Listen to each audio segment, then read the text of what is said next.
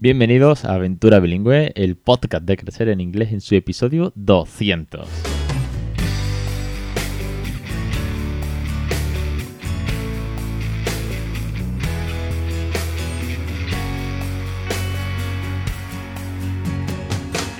...16 de abril de 2020... ...muy buenas, mi nombre es Alex Perdel... ...y esto es Aventura Bilingüe... ...hoy tenemos un podcast especial... ...una entrevista única... ...una entrevista que me ha costado sudores conseguir... ...casi cuatro años y medio para conseguir esta entrevista... ...pues se podría decir...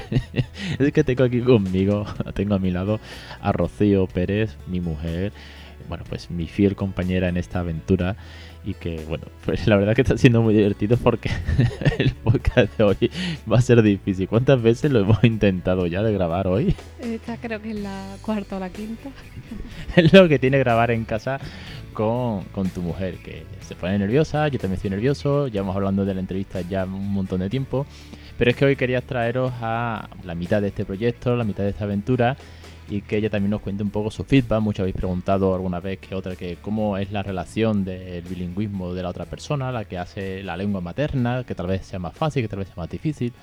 Y para el programa 200, pues desde hace mucho llevo convenciendo a Rocío, mi mujer, para que viniese y también diese su testimonio. Así que voy a dejarla que se presente ella misma.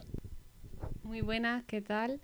Eh, como os ha dicho Alex, yo soy la otra mitad eh, la mamá de Raúl y su mujer y pues nada, él tenía muchas ganas de hacerme la entrevista. Yo he estado muy reticente, la he pospuesto muchos capítulos, pero ya en la 200 no me he podido negar. Así que poco más, un saludo a todos los oyentes. Yo nunca me he dirigido a vosotros ni he hablado, pero bueno, aquí estoy a ver qué tiene pensado. Pues, a ver, la primera pregunta creo que viene, eh, o debería ser la más normal, la, primera antes que todo, y es que como yo ya he comentado en, un montón de, episodios, en un montón de programas, que es que esta, esta aventura comenzó cuando estamos embarazados de Raúl, y en una de, las tantísimas conversaciones en el sofá, con la barriguita ya moviéndose, pues salió la idea de, oye, ¿y si le hablamos un poquito en inglés y tal? Pero realmente, más de una vez fui sincero, fue ella a quien se le ocurrió esa idea. Entonces, bueno, yo le voy a preguntar que por qué se le ocurrió, se le ocurrió aquello y si esperaba que esto... Pues la maternidad es una cosa a la que siempre le daba muchas vueltas. Yo quería atar todos los cabos y antes de que el niño viniera al mundo yo ya me preocupaba por los idiomas que iba a aprender o no iba a aprender. Sobre todo por los idiomas que yo no había aprendido. Entonces, mm, digo, tiene que haber otra forma de, de, aprender idiomas que no sea como la he tenido que aprender yo y tengo que seguir aprendiendo porque no es suficiente. Entonces pensé, siempre si apoyas a algún niño desde muy chico, muy pequeño, tiene que ser más natural que para nosotros, que bueno, por ejemplo, yo empecé con seis años a estudiar inglés y luego francés ya en la secundaria. Y dije, siempre le cuento a Ale que aprendí mucho más francés que inglés porque mi profesora daba las clases solo en francés. Mientras que en inglés, pues no, las daba en español, aprendíamos vocabulario y me costó muchísimo más. Ha sido el traspaso de tantos años lo que al final me ha hecho aprender más inglés ya por mi cuenta. Pero que le comentaba siempre a Ale que en la clase de francés, sin embargo, en menos años pues aprendí mucho más por la manera que esta profesora daba las clases. Entonces, pues hablando de eso, le comentaba a Ale que si a un niño escuchaba el idioma desde muy pequeño, seguramente le sería más fácil asumir ese idioma, esos conceptos, que a nosotros que lo hemos tenido que aprender a nivel educacional y mucho más. Y no sé qué me has preguntado. te preguntaba más que nada que, bueno, aparte de, por dónde vino esa idea, de por qué se te ocurrió, él también si esperabas eh, todo lo que esto ha dado de sí. Si, si, aparte de proponer, bueno, ¿quién va a ser el que vaya a hablar en inglés? Y, fui yo. Si cuatro años y medio después pensabas que esto fue a dar para tanto o se quedaría simplemente en... Vale. Eh, tenía mis dudas mm, porque era difícil llevar esto con el paso de los años. Lo veía complicado cuando no era una lengua materna, pero por lo que te conocía a ti, sabía que si se te metía algo en la cabeza iba a ser difícil sacarte de ello. Tendría que llegar a una desilusión muy grande para que a ti te te, dejara de apetecer seguir haciendo esto. ¿Por qué lo hiciste tú y no yo? Realmente no lo sé, porque el nivel de inglés era más o menos el mismo. Eh, supongo que no me atreví, sinceramente, y prefería hablarle en español, que me resultaba cómoda. Y poco más me sentía cómoda que lo hiciera otra persona. no, no lo sé.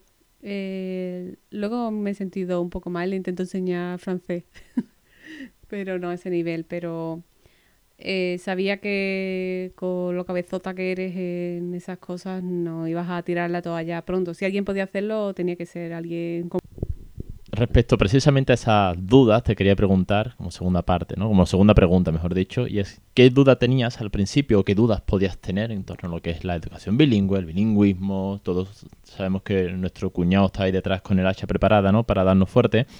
Entonces, ¿qué dudas has podido tener al principio? Y, qué, fortalezas has visto luego, ¿no? Ojo, que nuestro cuñado no nos pone pegas, pero siempre hablo de cuñado como esa persona que viene a darnos la paliza de que esto es malo.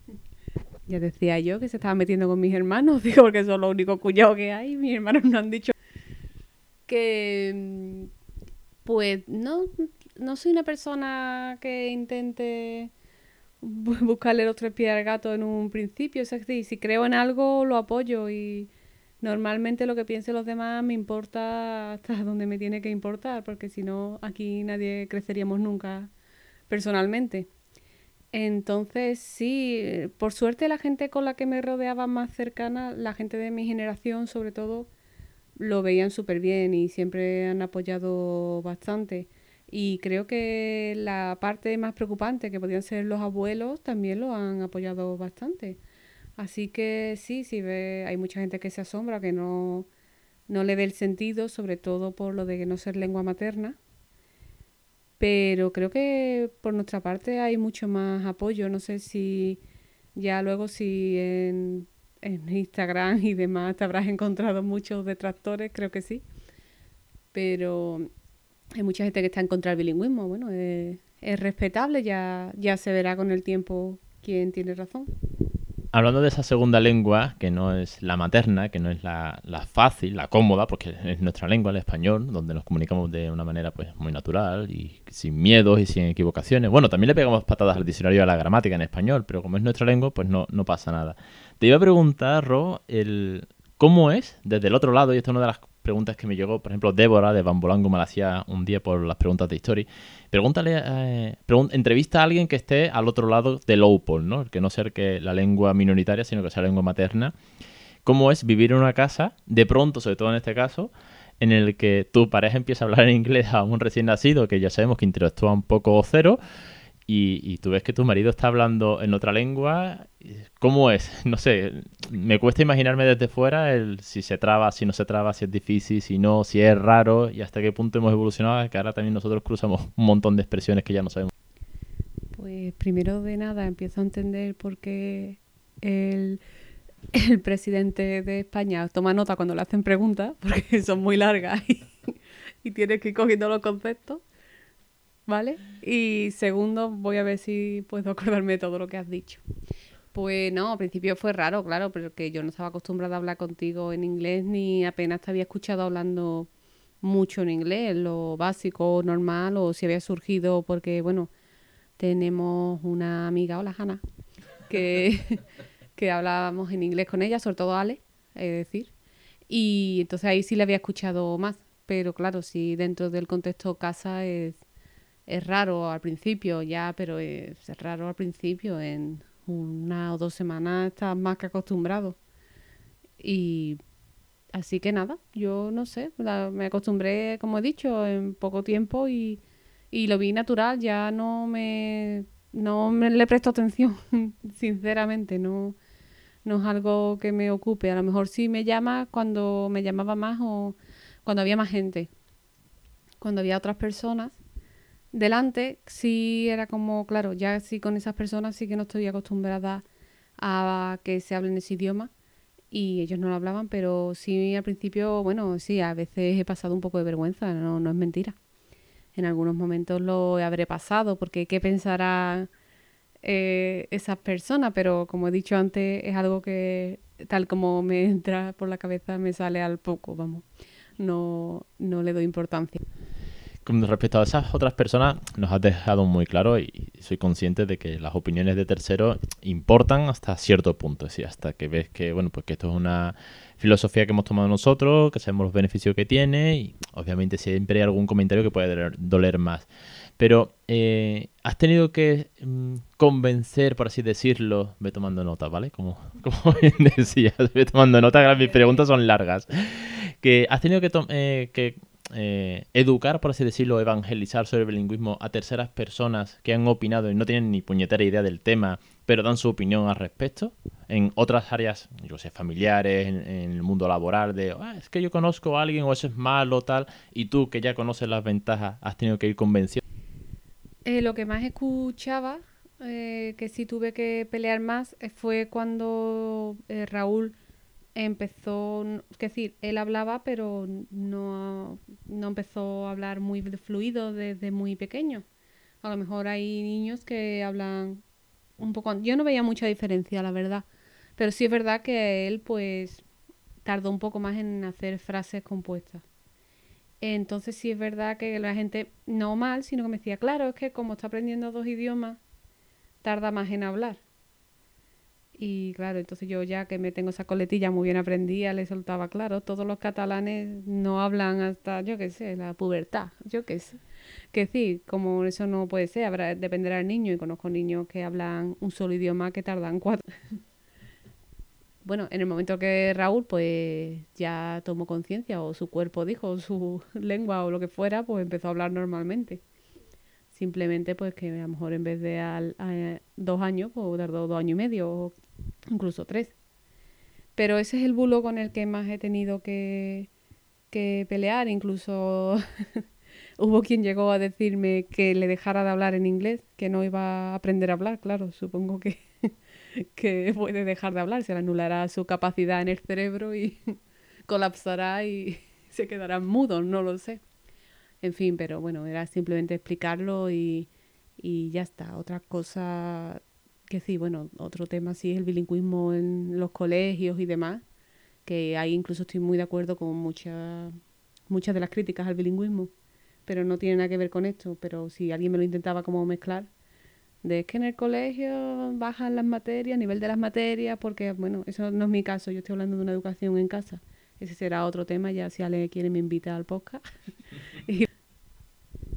te voy a llevar al CIE, al Congreso, que allí, allí donde, donde se cuece todo, todo el tema de, de si la educación, las materias, los niveles, etcétera, etcétera. No, la educación en casa es una cosa, si el bilingüismo en casa es una cosa, el bilingüismo en, las aulas es otra, y luego está el bilingüismo en la sociedad. Todo esto ya habló Xavier Gisbert al respecto el año pasado en Granada.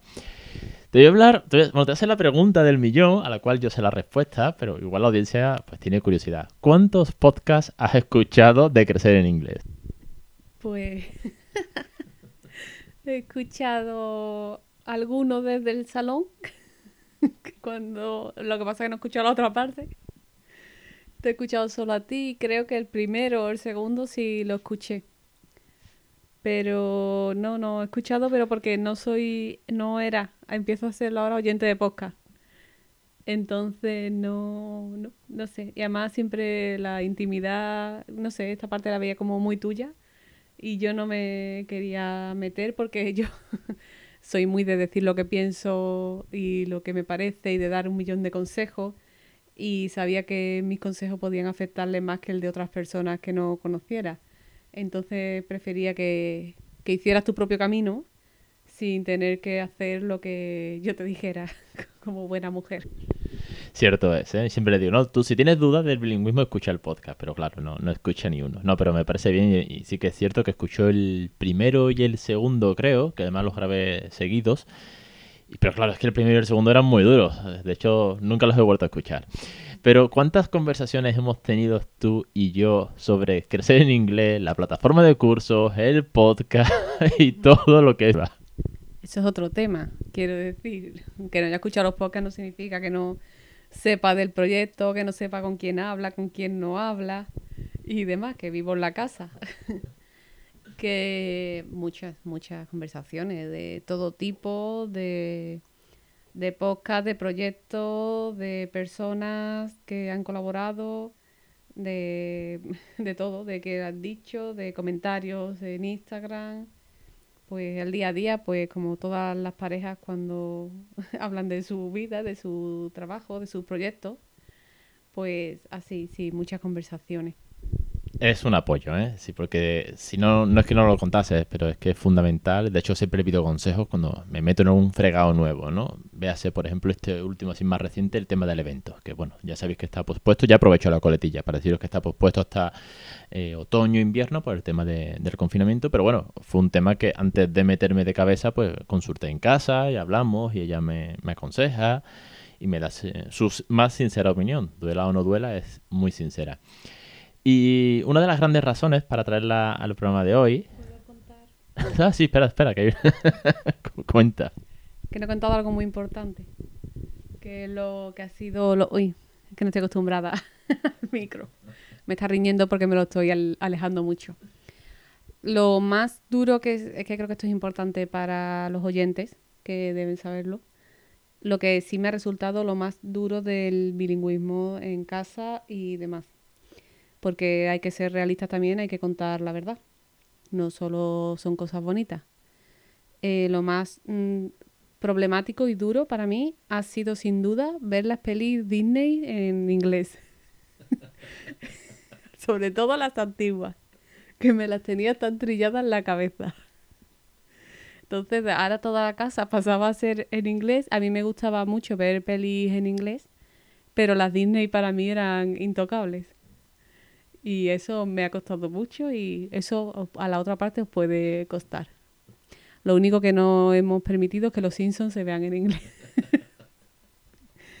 Por ahí eh, no vamos a pasar. Pero lo demás todo es en inglés, lo demás bien porque a mí me gusta yo ya, y ya eh, en casa la costumbre es verlo ya todo en inglés. De hecho ya desconozco quiénes son los dobladores españoles ni nada. Una cosa, un tema que a mí me, me gustaba antes, ya no los conozco. Em, y nada más, bueno, que eh, también debo contar que Ale no siempre habla en inglés, porque esta semana hemos descubierto que no quiere hablar de Semana Santa en inglés.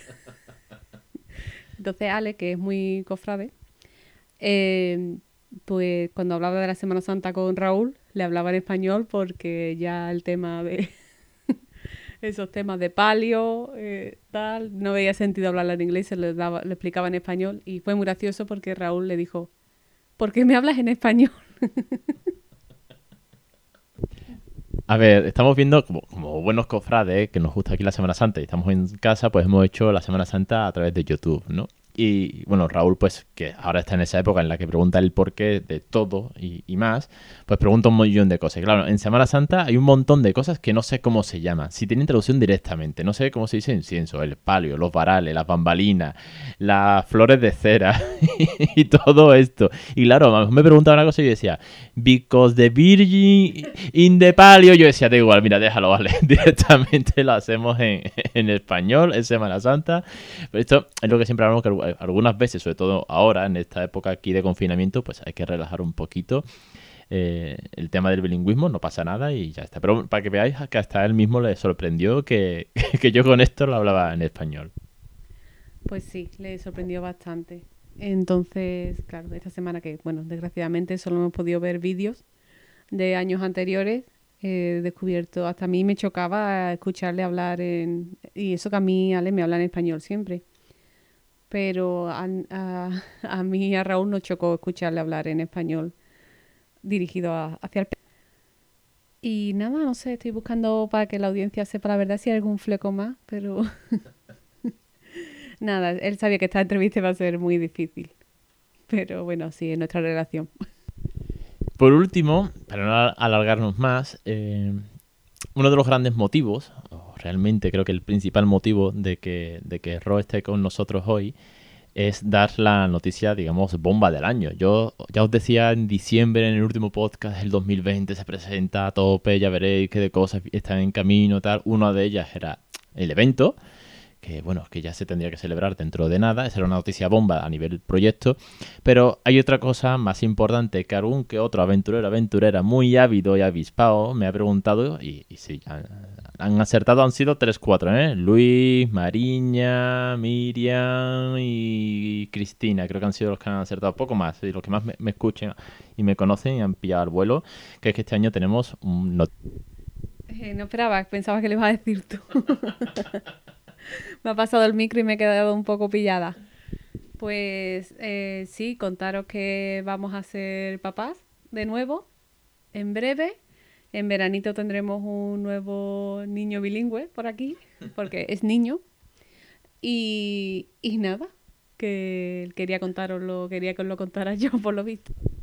Sí, ella me decía, pero cuéntalo tú, cuéntalo tú, si son tus oyentes y tal. Y yo decía, sí, bueno, pero yo quiero que, que la noticia la de esto. Yo tenía muchas ganas de contarlo, pero hemos esperado pues casi seis meses, ¿no? Más o menos. Seis meses hacemos ahora de, de embarazo. Y para, para este veranito, pues la aventura se multiplica. La verdad que es que teníamos muchas ganas. Y, y bueno, ya siendo sinceros, me quedo sin contenido y había que buscar una excusa perfecta para seguir ampliando el podcast. Eh, pues sí, me acabo de enterar de que ese ha sido el motivo. Pues nada, nada, sí, estamos muy contentos de ampliar el equipo, el pequeño está muy contento y tenemos muchas ganas de ver cómo se relaciona eh, Raúl con él, inglés, en español. Suponemos que en español porque le saldrá así, pero mm, no sabemos, no sabemos cómo va a surgir, esto va a ser un, doble reto. Así que, no sé, lo mismo, ahora me lanzo yo y ya los volvemos locos del todo. a este lo educo yo y al otro lo educas tú. En inglés. No, eh, bueno, ya estará aquí Ale para contaros cómo sigue el proyecto y demás. Ya le hablamos en inglés la barriguita. Y le decimos a Raúl que le diga cosas, le leemos cuentos en inglés para que también vaya, pues ya sabéis, para que vaya siendo natural. Y nada, poco más, ya mm, no sé cuánto tiempo llevamos. Mm, eh, estaba un poco nerviosa, la primera vez que grabo un podcast. Y lo mismo le, le cojo el gusto. y te hago la desavent- desaventura bilingüe. No, no sé. Que, bueno, yo os animo a que hagáis, vamos, todos los que estáis aquí creo que estáis muy concienciados. Y a la otra parte decirle que, que, bueno, yo he mejorado en inglés bastante. Desde que empezamos hace casi cinco años con esto. Que, vamos, yo lo había estudiado, tenía mi base, había estado en academia, etcétera, etcétera, pero el hecho de estar expuesta todo el día, de buscar palabras, de ver peli, de todo, pues te hace estar muy proactiva y el oído se, se agudiza muchísimo más. Lo he notado mucho en nuestro último viaje, cuando hemos tenido que, que hablar en inglés, aunque fuéramos a Francia, pero bueno, cuando no nos salía algo en francés o no sabía en español, lo teníamos que hablar en inglés casi todo el tiempo. Así que por mi parte también me he visto beneficiada de este proyecto y creo que aunque una parte no lo hable, la otra parte siempre va a estar beneficiado también. Así que en principio veo bastantes ventajas. Por supuesto, yo estoy a la expectativa de ver qué pasa. Todavía solo tiene cinco años y de aquí a cierto tiempo no sabremos realmente cuánto le ha podido funcionar.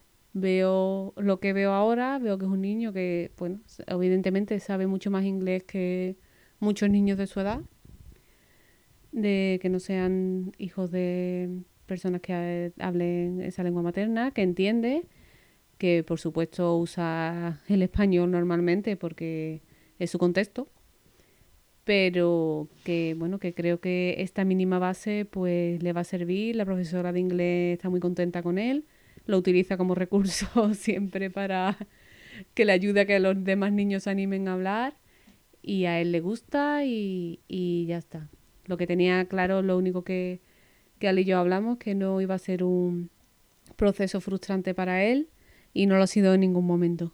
Sé que hay padres que incluso de lengua materna tiran la toalla cuando ven que el niño es un poco reacio o tal y, y no, tampoco es eso. No hay que seguir adelante, no obligarlo y todo lo que se vaya llevando, pues seguro que, que en un futuro se va a ver. Y espero que, bueno, que Ale esté aquí para contároslo y si este proyecto no funcionaría, pues también se cuenta. y nada, volvemos todos a Ale. Menos mal que no querían hacer la entrevista porque le ha cogido el truco al micro y esto se va a alargar mucho. Así que más vale que vayamos cortando y despidiéndonos de, esta entrevista tan, tan, chula, tan divertida, tan nervioso que nos ha tenido varios días dándole huerta y comentando y gastándonos bromas y hemos empezado como que cuatro o cinco veces la entrevista. Pero bueno, básicamente eso, traeros el, feedback de, la otra persona que está al, lado de, esta aventura, que también obviamente pues eh, emprendió esto conmigo, que fue precursora. Y también, bueno, pues daros la noticia bomba de que vamos a ser papis de nuevo, que Raúl tendrá un hermanito este verano. Y que bueno, yo mm, prometo que seguiré aquí al pie del cañón, semana tras semana, con los cursos, los, los podcasts, ya veré de dónde saco tiempo, pero, pero sí, seguiremos aquí. Así que, Rocío, muchísimas gracias por, por todos tus comentarios, tu feedback. Y espero que de verdad le cojas gustillo al podcast y, lances uno dentro de muy poco. Yo espero que dentro de poco con un proyecto personal que tiene, que no tiene nada que ver con bilingüismo, lo digo ya, pero que bueno, desde aquí invitaré a todos. Pues muchas gracias a ti por pensar que esto podía ser interesante. Ya me contarás qué opina la gente. Y sí, mira, al final le he cogido el gusto, ya tú cortas lo que veas adecuado. Y mira, ha salido, bueno, hemos tardado en empezar, pero ha salido al final de una vez. No hemos tenido que cortar una vez que hemos empezado. Ya te espero para el programa 400 dentro de cuatro años y volvemos a grabar juntos. Sin que nada, un saludo. Pero no esperéis que para el 400 hay otro bebé, ¿eh? Yo cuando vayamos a por la tercera aventura, como llevan, como llevan algunos por aquí, que, que me conste, me mandan sus vídeos, ya para entonces haremos un, un directo sin miedo. Tengo que olvidar esta todavía. Tengo que pasar por el proceso. Y hasta aquí el programa de hoy. Muchas gracias, Rob, por tu entrevista, por dar tu testimonio, por contar también las verdades de todo lo que aquí pasa. Y a vosotros os espero la semana que viene en un programa más, el 201, nada más y nada menos, donde daremos más tips, más consejos, más experiencias, más rutinas, más cuentos, más canciones y todo lo que tenga que ver con el bilingüismo en casa. Echad un vistazo al curso que está en marcha de gamificación y luego de gamificación vendrán los fones avanzados y luego además vendrá otro curso con una teacher nueva que estuve el otro día hablando con ella y que también se apunta al carro. Que si cada vez somos más todos sumamos y esto no deja de ser una loca y divertida aventura bilingüe. Os espero la semana que viene.